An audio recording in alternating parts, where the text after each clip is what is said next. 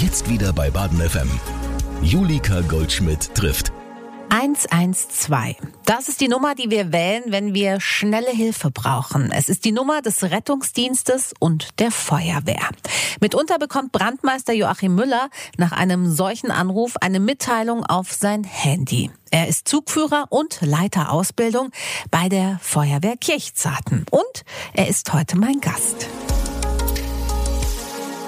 Joachim, seit wann bist du bei der Freiwilligen Feuerwehr? Ich bin ähm, seit 1995 bei der Feuerwehr. Wie alt warst du, als du eingestiegen bist? Mit 18 habe ich angefangen, also es war kurz vor meinem 18. Geburtstag, bin ich in die Wehr aufgenommen worden und dann ab dem 18. Geburtstag dann auch bei dem Einsatzdienst dabei gewesen. Und warum hast du dich dazu entschieden? Also in meinem Fall kam das so ein bisschen wie bei vielen wahrscheinlich über die Familie, dass mhm. der damalige Freund, später Mann meiner Schwester bei der Feuerwehr war. So habe ich den Kontakt dann dazu kennengelernt mhm. und ähm, hatte so die Möglichkeit, Möglichkeit, da reinzuschauen. Und ja, das hat mich unheimlich interessiert, mir unheimlich viel Spaß gemacht. Und so bin ich dazu gekommen und dabei geblieben.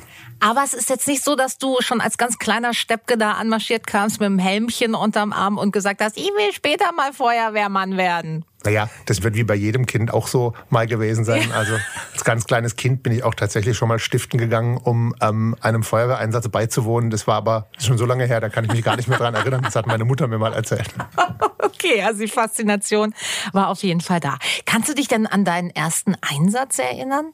Ähm, ja, meinen ersten Feuerwehreinsatz weiß ich noch tatsächlich. Das war eine recht unspektakuläre Sache. Da ist, äh, war ein Unwetter und sind ein paar Bäume umgestürzt. Und da ich äh, von der Ausbildung her noch nicht so weit gewesen bin, war es meine Aufgabe, da ähm, einfach nur so eine Straße abzusperren. Und ich war natürlich stolz wie Oscar, dass ja, ich da natürlich. gestanden bin. Ja. Das erste Mal dann auch in der Uniform im genau, Einsatz. Korrekt, ja, korrekt. Die Uniform, kriegt man die gestellt bei der Freiwilligen Feuerwehr oder muss man sich da selber drum kümmern? Nee, die bekommt man gestellt. Also wir haben äh, verschiedene Uniformen sogar. Also einmal die Feuerwehruniform ist eigentlich sehr ja, ist wie ein, wie ein Anzug ja. sozusagen, der für größere Events und so weiter hergenommen so wird. So grau-blau, oder? Ja, die sind blau. Blau. Ja, mhm. und ähm, die äh, Einsatzkleidung, über die wir sprechen, es gibt noch eine andere, eine Tagesdienstuniform, die wir so für Unterricht und so weiter anziehen. Mhm, und mhm. ähm, die Einsatzkleidung, also Helm und, und Jacke und Hose, das wird uns alles Stiefel, Handschuhe, das wird uns alles gestellt. Ja. Das ist natürlich alles mittlerweile ganz tolles Equipment, was wir haben. Und das ja. ist auch natürlich sehr hochpreisig. Und deswegen sind die ganzen Sachen, werden uns gestellt. Also das dient ja auch dem Schutz des Feuerwehrangehörigen oder der Feuerwehrangehörigen. Na klar. Also finanziell muss man überhaupt nichts investieren. Was man mit einbringt, ist sozusagen seine Zeit und ähm, der Nimbus, der sich dann entwickelt, den man halt dann selber auch mitbringt. Ja, klar. Du hast es gerade gesagt, du warst stolz wie Bolle. Was ist das heute noch für ein Gefühl, wenn der Piepser runtergeht und der nächste Einsatz auf dich wartet und du aber zeitgleich nicht so richtig weißt, was auf dich wartet? Da hat sich natürlich auch viel getan. Mittlerweile haben wir Nachrichten in unseren Alarmmeldeempfängern, die wir mit uns okay. rumtragen, mhm. dass man schon mal weiß, was auf einen zukommt, sodass mhm. man sich da mhm. geistig auch so ein bisschen drauf einstellen kann. Wenn man dann in der Feuerwehr ankommt, macht man über Funk eine Rückmeldung, um vielleicht weitere Details von der Leitstelle abzufragen, um das zu wissen, dass man, bevor man an der Einsatzstelle kommt, eben möglichst viel an Informationen schon sammeln kann, die man dann äh, ja für die Entscheidungen an der Einsatzstelle, die einem dann dort eben auch weiterhelfen. Ja, was ist das für ein Gefühl? Also man guckt natürlich erst mal drauf ja. und liest, was draufsteht und ähm, Natürlich ist es auch heute noch so, dass der Puls sich dann etwas beschleunigt, je nach Schon, Alarmstichwort. Oder? Na klar, das also wäre, wäre falsch, das nicht zuzugeben. Mhm, mhm. Natürlich ist es mit den Jahren so, dass man nicht mehr so nervös und hibbelig ist, wie das als 18-Jähriger der Fall gewesen ja. ist. Das äh, bringt die Erfahrung dann schon auch mit sich und ähm, ist, denke ich, auch ganz, ganz wichtig als Vorbild für die jungen Kameradinnen und Kameraden, dass man da eben entsprechend mit Bedacht dran geht. Und es gibt ja so einen so einen alten Spruch, den habe ich in meiner Grundausbildung noch gelernt, der heißt, mach langsam, es pressiert. Also, dass man nicht ähm, ja, aber da ist ja total was dran, immer absolut, im Leben, ja. oder? Genau. Das, also viele Sachen, die für die Feuerwehr gelten, das habe ich auch für mich mitgenommen, die gelten auch außerhalb von Rot und Blau. Ja. Das glaube ich sofort. Das werde ich mir auf jeden Fall auch merken, weil ich merke immer, je hektischer äh, die Situation ist, desto hektischer werde ich, desto weniger gelingt irgendwas. Und da kann ich mir vorstellen, das ist bei der Feuerwehr wenig, wenig hilfreich. Seit wann gibt es diese moderne Informationspolitik bei der Feuerwehr? Also, dass du sagst, du weißt dann schon in etwa, was auf dich wartet? Also das gibt schon eine ganze Weile. Als ich ganz, ganz am Anfang meiner Feuerwehrzeit war es so, dass die Führungskräfte schon mit Funkmeldern ausgestattet waren. Mhm. Und ähm, ich habe aber auch tatsächlich noch Sirenenalarme miterlebt. Auf wow. dem Land, da war das so, dass man dann quasi als normaler Feuerwehrmann mit Sirenen alarmiert worden ist.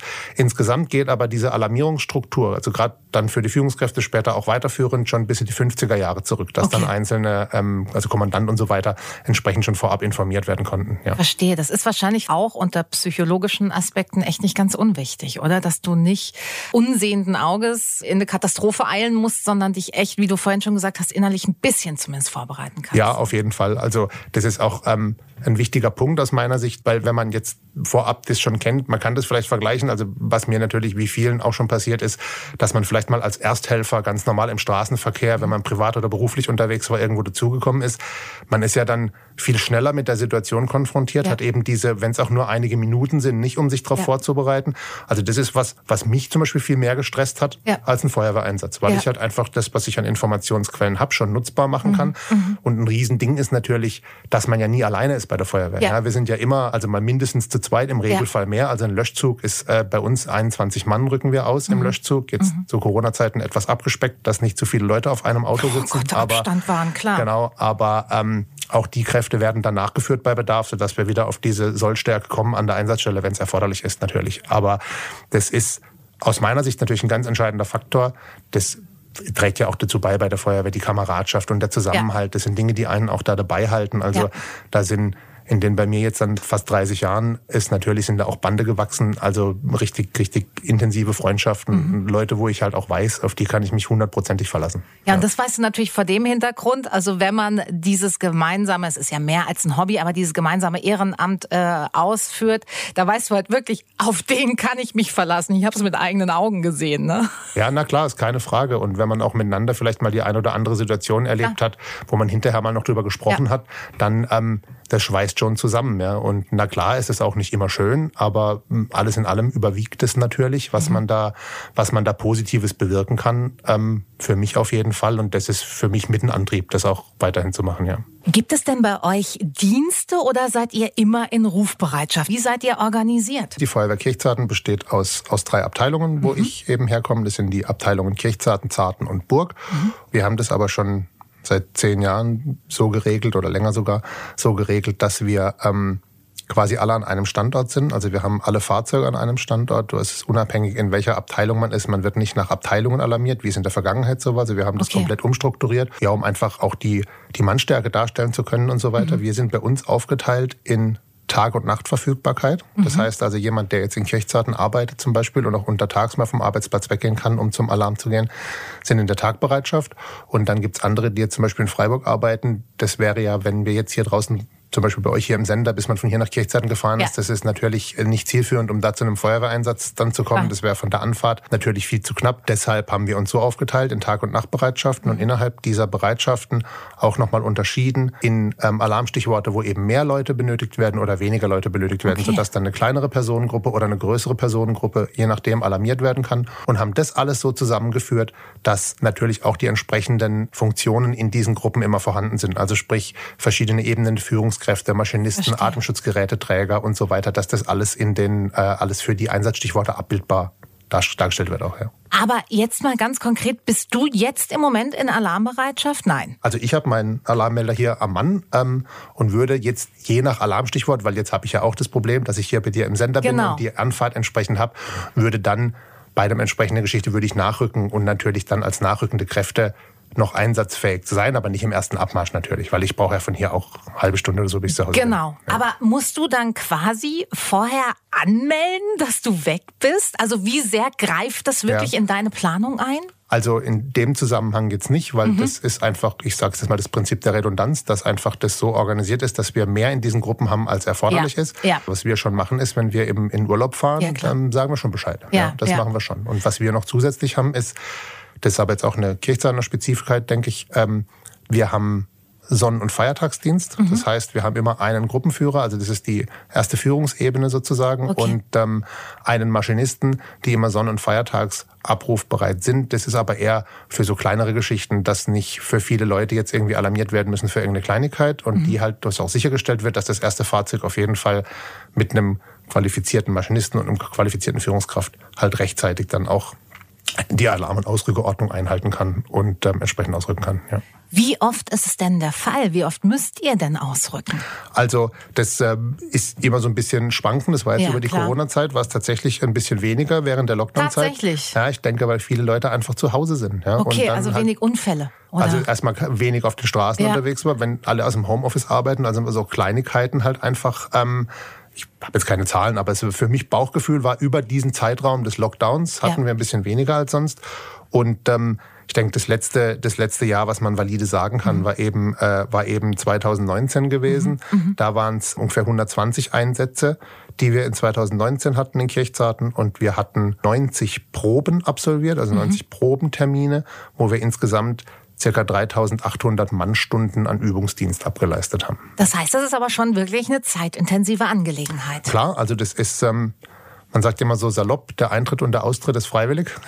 und, äh, aber natürlich ist es so, dass wir das alle gern machen und dass wir uns auch freuen, wenn wir uns da sehen können und auch natürlich viel interessante Sachen machen, gerade was irgendwie technische Dinge anbetrifft und so weiter und auch taktische Dinge äh, bespricht, wie man an Einsatzstellen vorgeht. Und man merkt es dann doch auch immer wieder, wie sehr das äh, von der Ausbildung halt ähm, dann auch fruchtet und wie, wie, wie viel besser die Kameradinnen und Kameraden immer werden und mhm. das dann auch in den Einsätzen auch umsetzen können, was wir halt geübt haben, sodass wir da halt ja, schlagkräftig, wie wir sind, äh, trotzdem noch eine Möglichkeit haben, uns halt weiterzuentwickeln und die äh, zusammen natürlich mit auch Kameraden aus anderen Feuerwehren, für die ich da auch sprechen will. Also ja. das gilt für alle anderen Feuerwehren auch, dass man sich da eben entsprechend immer weiterentwickelt, um ja da immer immer am Ball zu bleiben. Ja. 120 Einsätze im Jahr 2019. Jetzt hat man natürlich bei Feuerwehr, klar, zuallererst Feuer im Kopf, aber ist das auch wirklich die häufigste Ursache, zu der ihr gerufen werdet? Das ist also euer Einsatzfeld umfasst ja viel, viel mehr. Es ist tatsächlich so, dass Brände nicht die häufigste ja. Geschichte ist, wo wir hinfahren,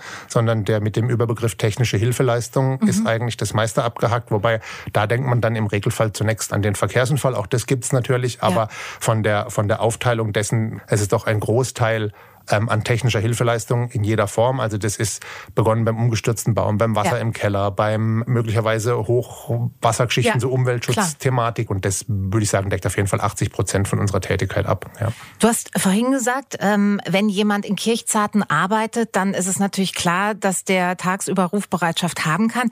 Das heißt, ihr dürft den Arbeitsplatz verlassen. Ja, also wir dürfen den Arbeitsplatz verlassen. Das ist auch gesetzlich so geregelt. Mhm. Es ist natürlich sinnvoll, das immer auch mit dem Arbeitgeber abzusprechen, weil die meisten Arbeitgeber in dem Zusammenhang auch da einen entsprechenden Background haben, für die Feuerwehr auch da zu sein und das auch mitmachen. Ja. Aus meiner Sicht muss das auch immer natürlich in einem gewissen Rahmen vereinbar sein. Ja, also wenn ich irgendwelche Geschichten habe, wenn ich ähm, beruflich weg bin und irgendwo, ja, dann kann ich ja auch nicht kommen. Also nee, von daher muss man da schon auch ein bisschen mit Fingerspitzengefühl aus mhm. meiner Sicht drangehen. Mhm. Sinnvoll ist es auf jeden Fall, das mit dem Arbeitgeber zu besprechen im Vorfeld, dass ja. nicht zum ersten Mal der Melder pfeift und der weiß von gar nichts, sondern man rennt einfach weg. Das wäre sicherlich unclever. Aber dass man das einfach ja in den ähm, in den Möglichkeiten abspricht. Und da muss man natürlich aus meiner Sicht dann auch die Kirche im Dorf lassen, weil ich denke, auch jeder Arbeitgeber hat da dafür Verständnis, weil es kann ja auch mal sein, dass in dem eigenen Betrieb es auch erforderlich ist, dass die Feuerwehr kommen muss. Aber ich denke, ein gewisses Maß Vernunft da walten mhm. zu lassen auf mhm. beiden Seiten ist sicherlich, äh, sicherlich vernünftig und das eben im Vorfeld alles abzusprechen. Ja. Es ist ja eben ein Ehrenamt. Es ist nicht der Hauptberuf. Wo ist denn der Unterschied zwischen der Freiwilligen Feuerwehr und der Berufsfeuerwehr? Der Unterschied liegt natürlich in verschiedenen Ausbildungen Ausbildungsgeschichten. Mhm. Die Berufsfeuerwehr-Leute ähm, sind ja Beamte, das heißt, die müssen eine entsprechende Beamtenlaufbahn einschlagen ja. und haben dann entsprechend andere Ausbildungen dazu.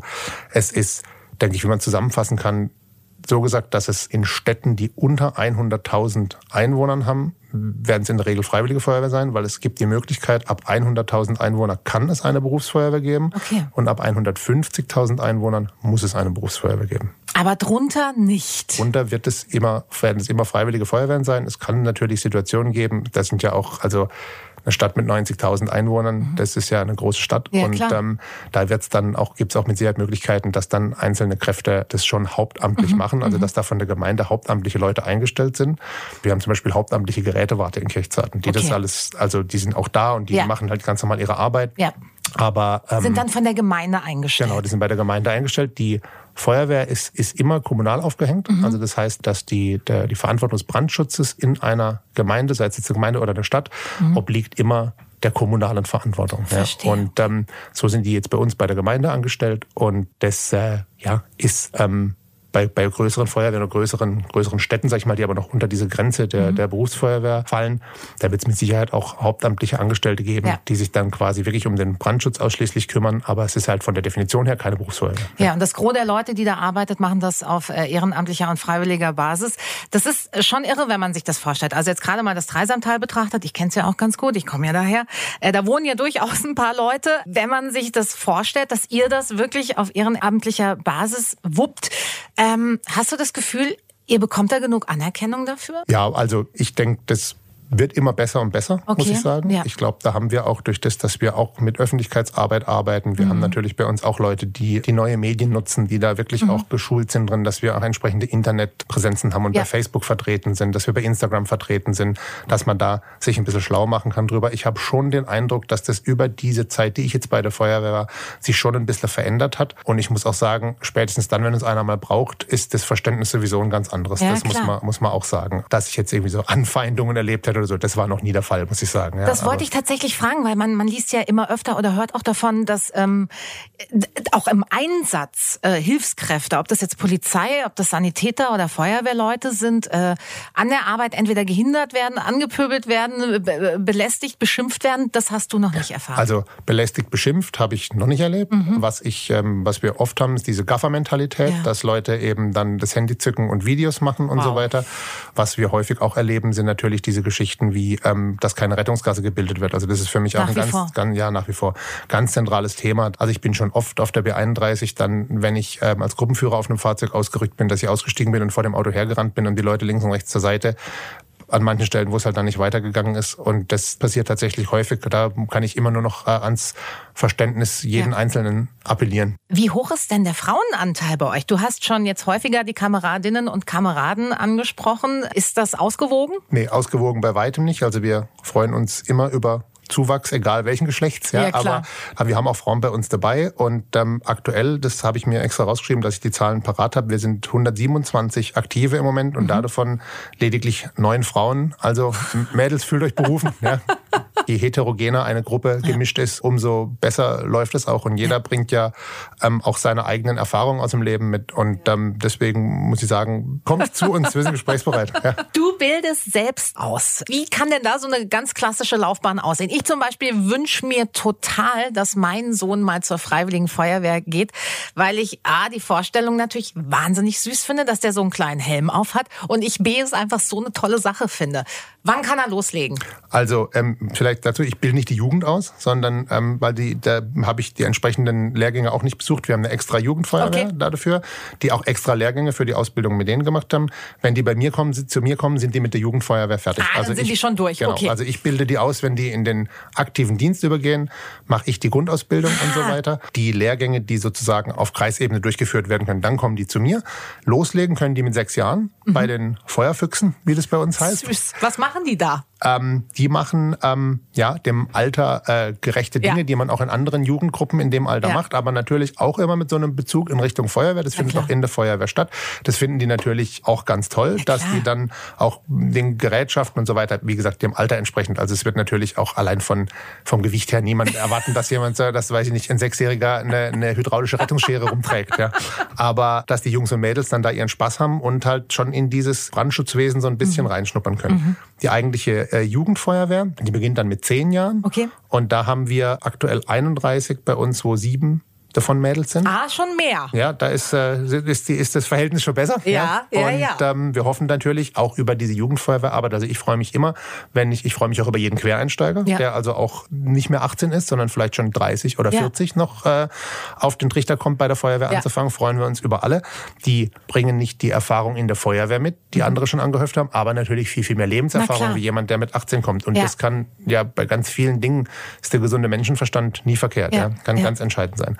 So geht es halt los und unsere Hoffnung ist natürlich immer, die Jugendfeuerwehr, möglichst viele von denen in aktiven Dienst auch zu übernehmen. Deswegen freue ich mich immer, wenn ich viele aus der Jugendfeuerwehr dabei habe. Diese Ausbilderei mache ich jetzt seit 2003 und die idealen Gruppen aus meiner Sicht sind, wenn Teile aus der Jugendfeuerwehr dabei mhm. sind und Teile, die als Quereinsteiger dabei sind, dabei sind. Ja, wie ich vorhin schon gesagt habe, je heterogener eine Gruppe ist, ja. umso spannender wird es und umso mehr profitiert man da auch immer vom Gegenüber aus meiner Sicht. Ja, das äh, ergibt sehr viel Sinn. Und, und was passiert dann bei dir in dieser Ausbildung? Also wenn ich mich jetzt mit 40 entscheide, ich finde das irgendwie so eine gute Sache. Ich möchte da mitmachen. Also was kommt auf mich zu? Die Grundausbildung ist, das ist äh, Baden-Württemberg weit geregelt. Es gibt da einen Lernzielkatalog, der abzuarbeiten ist. Es gibt da entsprechende Ausbildungsunterlagen, die sind auch in ganz Baden-Württemberg gleich. Und ähm, die machen dann eine Grundausbildung, die geht 70 Stunden respektive oder 80 Stunden, falls der Sprechfunkerlehrgang schon mit integriert ist. Ja, wir machen das so bei uns in Kirchzarten. Mhm. Das wird jetzt 80 Stunden, ist aber der Lehrgang zum Sprechfunker bereits mit dabei. Das beginnt mit Rechtsgrundlagen im Grunde, dass mhm. man eben weiß, wie man sich rechtlich zu verhalten hat, dass man da ähm, nichts verkehrt macht oder weiß, was auch da wichtig zu wissen ist und was da auf einen zukommen kann. Ja. Und dann sind es halt einfach viel die technischen Sachen, dass man die, die Grundbegriffe lernt, die Grundtätigkeiten im Löscheinsatz, in der technischen Hilfeleistung. Mhm. Das ist ein ganz großer Teil Rettung. Das lassen wir extern machen machen. Da kommt in, bei uns immer jemand vom Roten Kreuz. Und das ist also weit, weit anspruchsvoller als das, was man für den Führerschein kennt, mhm. was die dann ja, da klar. machen müssen, um da entsprechend auch an der Einsatzstelle tätig sein zu können, wenn wir mal vor dem Rettungsdienst da ja. sein sollten. Natürlich können wir das nicht abbilden, wie die ja. Kolleginnen und Kollegen vom Rettungsdienst das machen, aber dass wir ja, halt das, äh, bis die kommen, nicht, überhaupt nicht wissen, was wir machen ja, sollen. Ja, das klar. ist also nicht der Fall. Dann geht es weiter, dass man dann auch entsprechende Übungen macht und da gilt natürlich auch immer wiederholen, wiederholen, wiederholen. Also es ist hauptsächlich das, das Handling mit den, mit den vielen Gerätschaften, was natürlich äh, immer mehr und mehr und mehr wird. Das schließt dann auch mit einer Prüfung ab am Schluss und ähm, nach diesen 80 Stunden in unserem Fall ist der Teil 1 der Grundausbildung, oder Truppmann-Ausbildung heißt es, der Teil mhm. 1 erledigt. Und der Teil 2 sind dann weitere 80 Stunden, die am Standort des jeweiligen Kameraden stattfinden, also in der Feuerwehr, wo die Kameradinnen und Kameraden herkommen. Das okay. ist dann nicht mehr unter meiner Ägide, sondern ja. bei, den, bei den einzelnen Kommandanten. Die haben dann halt auch Zeit, im Einsatz- und Übungsdienst entsprechend Erfahrung zu mhm. sammeln. Und dann nach diesen zwei Jahren ist dann sozusagen der Truppmann bzw. Truppfrau-Lehrgang abgeschlossen und ähm, können aber ab dem Ende der Grundausbildung, also ab den 80 Stunden, können die schon zum Einsatz fahren. Ja. Und äh, müssen dann aber jetzt, wie du bei deinem ersten Einsatz halt quasi erstmal so äh, softere Dinge erledigen wie absperren und äh, je nachdem, wie, wie viel Erfahrung sie haben, werden sie dann entsprechend anders eingesetzt. Also oder? die können auch da schon anders eingesetzt werden. Es ist dann so, dass wir das im Regelfall so machen, dass dann halt unerfahrener Kamerad, Kameradin mit einem erfahrenen ah, Kameradin okay. mit unterwegs ist, dass da einfach das Erfahrung ist, nur durch Erfahrung zu ersetzen Klar. und die muss man eben sammeln. Und ja. deswegen versuchen wir, das auch möglich zu machen, dass wir möglichst viel da schon einsetzen können, soweit es halt von der Qualifikation möglich ist. Und das liegt auch aus meiner Sicht bei den, bei den Zug- und Gruppenführern oder bei den Führungskräften im Einsatz generell, dass man schon auch das Gefahrenpotenzial natürlich abschätzen muss. Mhm. Jemand, der jetzt völlig unerfahren ist, den muss ich jetzt nicht in eine Situation schicken, die vielleicht sehr anspruchsvoll ist und ja. wo es am Ende noch um, um viel geht, weil ja. das, da ist natürlich dann das wichtig, dass das auch schnell abgearbeitet wird. Aber ich bleibe schon dabei, dass die Erfahrung, die muss man halt irgendwann machen. Naja, egal, ganz klar. egal bei was. Ja. Hattest du mal einen Einsatz, der dir so richtig lange nachgegangen ist? Ja, also es gibt schon immer mal natürlich, wenn mit Personenschaden ist, ja. wo man dann drüber nachdenkt oder so. Und ähm, wir haben da ja das große Glück, dass wir halt auch ein Team von Notfallseelsorgern bei uns okay. haben, wo wir halt drüber sprechen können. Dann. Die sind also, für euch auch da, also nicht nur für Angehörige genau. der Unfallopfer, genau. sondern auch für euch. Ja, die sind Mitglieder der Feuerwehr. Also das okay. ist eine, eine eigene Einheit, die mhm. innerhalb der Feuerwehr ähm, bei uns tätig ist. Der Herr Michael Steil war das, der das Netzwerk PSNV gegründet hat damals. Wir haben das dann dann auch extra darüber hinaus noch gemacht, um ja über die Grenzen hinaus sozusagen so Leute zusammenzubringen, mhm. die das machen können. Und das hat am Ende des Tages auch dazu geführt, dass wir, wir bei uns halt so eine Notfallseelsorgeeinheit äh, aufbauen konnten innerhalb der Feuerwehr. Die sind dann für uns da. Ganz oft ist ja auch ganz wichtig, dass man untereinander sich einfach erstmal austauscht, dass okay. man einfach miteinander erstmal spricht. Und wenn man ja. dann auch denkt, Mensch, das äh, ist jetzt doch ein bisschen too much, da muss ja. ich jetzt doch eher drüber nachdenken, haben wir halt die Möglichkeit, das intern zu machen über unser Notfallseelsorgeteam, was auch vom Michael äh, Steil geleitet mhm. wird. So haben wir da halt äh, ja die glückliche Situation, dass wir da sehr kurze Dienstwege haben, um das halt zu machen. Und wenn es jetzt dann doch was Herzhafteres ist, dann wird hier und da schon auch mal, ähm, dass wir uns dann bewusst zusammensetzen ja. und ähm, dann auch mit dem Team zusammen, dass man dann sagt, jetzt setzen wir uns mal hin und, ja. und reden mal darüber oder wer das möchte halt, weil das, da reagiert ja auch jeder Na anders. Klar. Da gibt es auch kein richtig richtig und kein falsch. Nee, da geht es einfach darum, dass man ähm, entsprechende Ansprechpartner hat. Wir haben die in der Feuerwehr und wie gesagt, der Michael hatte das eben noch äh, durch die Gründung dieses Netzwerks PSNV, wo ich das Glück habe, mit beteiligt gewesen sein zu dürfen, dann auch noch über die Grenzen hinausgetragen. Ja. Wie sind die Leute, die, die diesen Job inne haben, ausgebildet? Hm, das sind ganz, ganz verschiedene. Also wir haben, wir haben einen Pfarrer dabei, wir mhm. haben da Psychologen dabei. Es gibt okay. auch Leute, die haben, kommen von völlig, auch ähnlich wie bei der Freiwilligen Feuerwehr generell, aus völlig anderen Fachrichtungen ja. und haben sich das angeeignet. Also ja, auch da gilt wieder, ja, je durchmischter die Gruppe ist, ja, umso mehr Erfahrung wird aus verschiedenen Richtungen dabei getragen. Ja. Und das muss ich sagen, finde ich ehrlich gesagt eine ganz tolle Sache, mhm. so dass man sich da halt ja auch auf einem kurzen Dienstweg mal austauschen kann. Und man muss das ja dann auch nicht als, als Veranstaltung irgendwie machen, sondern man kann sagen, wir gehen einfach mal zusammen joggen oder wir setzen uns mal, weiß ich nicht, gehen mal einen Kaffee trinken oder ein Bier trinken. Das ist ja alles möglich. Ja. Das ähm,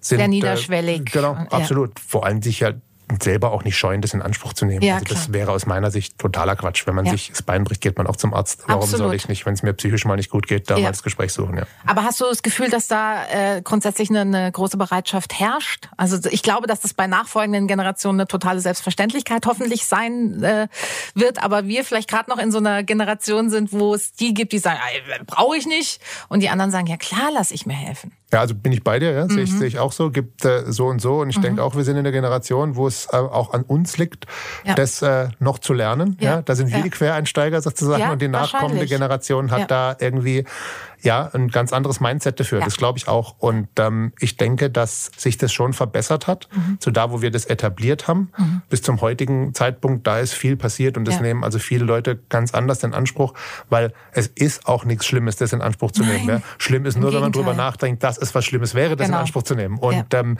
ich glaube, da entwickeln wir uns alle weiter aus mhm. meiner Sicht. Ich muss auch sagen, dass unsere Partnerinnen und Partner, die stehen auch alle da hundertprozentig ja. hinter der Feuerwehr. Das muss ich sagen, sonst wäre das auch nicht denkbar. Ja, das also das, die kommen immer ein bisschen zu kurz, wenn man darüber redet, dass ähm, dass man da auch, finde ich, mal eine Lanze brechen muss und auch mal, wenn ich jetzt schon die Möglichkeit habe, sowas sagen zu können, dass, dass das eine ganz tolle Sache ist, wie die uns alle unterstützen. Mhm. Unsere Männer, Frauen, Freundinnen und so weiter, dass die alle uns ja, entsprechend den Rücken stärken. Wissentlich auch, dass die das natürlich nicht immer gut finden. Ja? Also natürlich. Das ist, ja. ähm, als du deine Frau kennengelernt hast, hast du dann gleich beim ersten Date gesagt, und übrigens, ich bin Feuerwehrmann, jetzt kannst du noch gehen? Ja, Gott sei Dank habe ich das nicht gesagt. Ja, ich, ich weiß ja, also ich glaube, sie wusste das dann schon gleich mal, weil das war, ähm, als ich sie kennengelernt habe, war tatsächlich bei dem Geburtstag von einem Feuerwehrkameraden, ah. haben wir uns kennengelernt. Okay. Und von daher sollte ihr das wahrscheinlich klar gewesen sein. Klar, also wir hatten eine Situation mal, da waren wir zu ihrem Geburtstag, sind wir schön frühstücken gegangen und dann saß sie halt alleine beim Frühstück. Das äh, an ihrem Geburtstag. Das fand sie nicht prickelnd. Nein, ja? Das findet nein, niemand prickelnd. Ja? Natürlich und, nicht. Ja, aber das bringt es mit sich. Deswegen, wie gesagt, kann ich das nicht hoch genug loben, wie mhm. wir das Verständnis von unseren Partnerinnen und Partnern alle bekommen, weil sonst wäre es aus meiner Sicht auch nicht durchführbar, muss man ja, ganz klar sagen. Klar. Ja. Es fühlt sich für mich falsch an, es als Hobby zu bezeichnen. Ähm, Beruf ist es in eurem Fall als Freiwillige Feuerwehr in dem Sinne auch nicht. Wie bezeichnest du es? Was ist es für dich? Für mich ist es die Feuerwehr. Ja, ja das ja. Ist, äh, für mich ist das äh, auch, eine Definition, auch eine Definitionssache. Ja, das ja. ist klar, ein Beruf ist es nicht. Ja. Ähm, ist vielleicht ein Stück weit auch eine Berufung, möglicherweise, kann man sagen. Und ähm, ein Hobby ist es natürlich de facto, das muss man auch sagen. Mhm. Aber ich sage jetzt mal ein Hobby, das äh, ja, das A viel Zeit mit sich bringt, aber ja auch irgendwie ein positives Ergebnis äh, generiert. Was ist für dich das Allertollste an der Feuerwehr? Klare Sache, der Zusammenhalt, die Kameradschaft, mhm. ähm, die man da erfährt, die auch, ähm, auch außerhalb der Feuerwehr, mhm. ja, das hört ja nicht auf, wenn ich meine Uniform ausziehe, ja, ja. Ja, sondern das sind ja Beziehungen, die da geknüpft werden, die ein Leben lang halten und das auch über Altersgenerationen mhm. von ganz jungen 16-, 17-jährigen mhm. Newcomern bis hin zu Alterskameraden auf dem 90. Geburtstag oder so. Das ist ja wirklich dann, dann eine, eine Durchmischung von verschiedenen Altersklassen und eine Feuerwehr, muss man natürlich auch sagen, ist auch ist ein gesellschaftlicher Mikrokosmos, ist ja auch klar. Aus ganz verschiedenen Schichten der Gesellschaft ja. sind wir da dabei. Da gibt es natürlich auch manchmal Streitdiskussionen über mhm. irgendwas. Das ist wie eine, wie eine große Familie. Da ist auch nicht jeder mit dem anderen immer einer Meinung. Ja? ja, das ist für mich so ein entscheidender Faktor. Das wollte ich auch nicht missen. Und mhm. das hat mir in meinem Leben eigentlich zusammengefasst nur Positives gebracht, ja. Wie schön.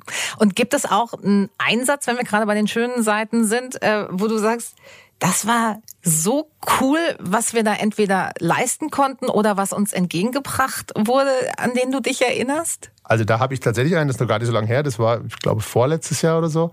Das ist aber wirklich nur eine Kleinigkeit gewesen. Mhm. Und zwar, dass ich will jetzt dann nicht zu sehr ins Detail gehen, ja, ja, natürlich klar. auch kann nicht so darüber erzählen, aber das war ähm, ein Verkehrsunfall gewesen im Höllental war ein kleiner Junge dabei. Dem ist nichts passiert, das war alles gut. Und der war Amerikaner. Das mhm. war eine amerikanische Familie mhm. und mit Kleinen musste sich ja irgendeiner kümmern. Und ja. dann hat unser Kommandant zu mir gesagt, ich soll mal da nach vorne gehen, weil ich zu dem Zeitpunkt für eine schottische Firma gearbeitet habe und da Englisch ganz gut, ganz gut parat war. Ja. Der fragte mich dann, warum denn der Feuerwehrmann Sam heute nicht kommt. Und dann habe ich gesagt, weil der heute frei hat. Und deswegen kommt jetzt der Feuerwehrmann Joe. Und dann war das für ihn okay. Und dann wollte der auch tatsächlich, das war auch das einzige Mal in meinem Leben, dass ich das gemacht habe, da bin ich mit dem Kleinen dann auch ähm, dann im Rettungswagen bis in die Klinik mitgefahren. Nein. Weil der irgendwie wollte, dass ich mitkomme. Dann oh hat Gott. der Kommandant gesagt, ja, dann fahr doch mit, wir holen dich wieder ab. Dann bin ich mit dem Kleinen bis in die Klinik gefahren und habe den dann betüttelt und bin dann da wieder abgeholt. Und das war Ist für mich cool. so meine meine Lieblings ja. oder mein Lieblingserlebnis in der Feuerwehr, muss ich sagen. Feuerwehrmann Joe. Da kann Sam aber zu Hause bleiben. Ja, der, hat ja, der hat ja frei. Der hat ja frei, der war ja nicht in Rufbereitschaft. Jetzt noch vielleicht den einen oder anderen praktischen Tipp zum Schluss. Was ist denn die häufigste Ursache für so einen Brand, der in den eigenen vier Wänden passiert? Wo wir oft dazu gerufen werden, ist natürlich Essen auf dem Herd, ist fast der Klassiker. Klassiker ja, dass ne? man dann ja. irgendwie, dann gibt es schon auch mal irgendwelche Elektrobauteile mhm. oder so, die, was weiß ich, ein alter Kühlschrank, eine Waschmaschine, ein Toaster ja. oder so. Ja, ähm, ist ja auch der Klassiker. Also den Toaster soll man halt nicht in der Steckdose stecken lassen oder so. Das sind ja, auch so Dinge, die, wobei das bei den neuen Toastern wahrscheinlich auch nicht mehr so dramatisch ist. Was natürlich einen riesen, riesen, riesen Unterschied für uns macht, ist, dass ja mittlerweile Rauchmelder in den Wohnungen hängen müssen. Ja, Und das, äh, also das befürworte ich auch persönlich mhm. und wir haben natürlich auch den einen oder, Einsatz, einen oder anderen Einsatz mehr dadurch bekommen, wo wir irgendwo hinfahren und entpuppt sich dann als nichts. Ja. ja. Aber das machen wir gerne, weil ähm, das ist ja die Sinnhaftigkeit dessen, dass man halt dann auch größere Sachen dadurch vermeiden kann. Na klar. Ja. Also das ist aus meiner Sicht ein absolutes Positivum. Vielen Dank, Feuerwehrmann Joe. AK Joachim Müller. Dankeschön fürs Rede und Antwort stehen. Ich habe viel gelernt und äh, viele Grüße nach Kirchzarten. Julika trifft. Das ist der Talk für Baden.